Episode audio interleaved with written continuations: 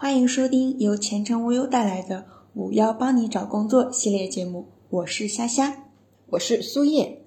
近期呢，我们有看到一个网友吐槽自己的一个烦心事，他说：“我已经离职几个月了，前同事还追着问本职的工作，我们并不熟，他接替的我的职位，该交接的其实我已经交接了，其中还有一些很基本的问题。”反正态度就是想问就问，一点也不客气。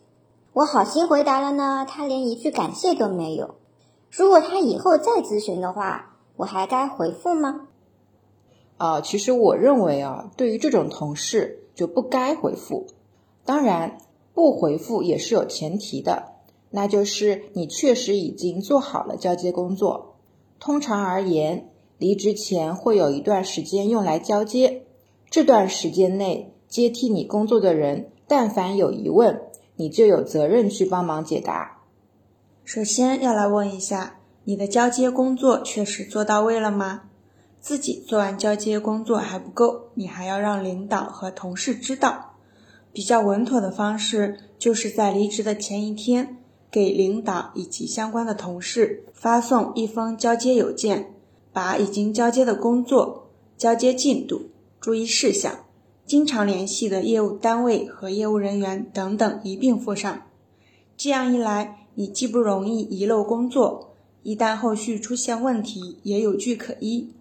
保险起见呢，你也可以打印一份交接清单，列出自己需要交接的工作，打印成表，依次交代相关责任人各自签名，最后交给你的领导签名。当你已经做好交接工作并离职。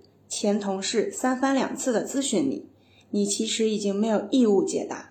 但是人在职场中做事不能太绝对。如果交替者对于工作还有些小问题，你和前领导以及同事的关系还不错，能帮则帮，不仅是遵循职业道德，也能给前领导和同事留下好印象，说不定以后还能共事呢。职场中多点人脉总归是好事。但其实像这个网友说的这样，不管大事小事都要来咨询，微信、电话轮番轰炸的，要怎么解决比较稳妥呢？虽然我们说拉黑呢是简单便捷的方式，但是还是不建议你这么做。毕竟前领导、同事不知道发生了什么，万一出现什么紧要的事情，或者接替者甩锅给你。那不是得不偿失吗？其实你可以这样做：首先，每当接替者有问题咨询你，你都等上一段时间再回复，不要太积极。然后说一句“不好意思，刚刚在忙工作的事”。如果他再继续追问，还是不要秒回。久而久之呢，他就不会经常问你了。其次，可以找关系比较好的前同事和领导吐槽两句。反正该交接的你已经交接完了，也不担心什么。这样做呢，是避免接替者在前同事面前让你当背锅侠。最后可以发一下朋友圈，语气要和善一点，大意呢就是自己现在的工作真的很忙，但是顾及与前同事并肩奋战的情谊，仍要隔三差五处理交接琐事，可远水解不了近渴。其实自己也有心无力之类的。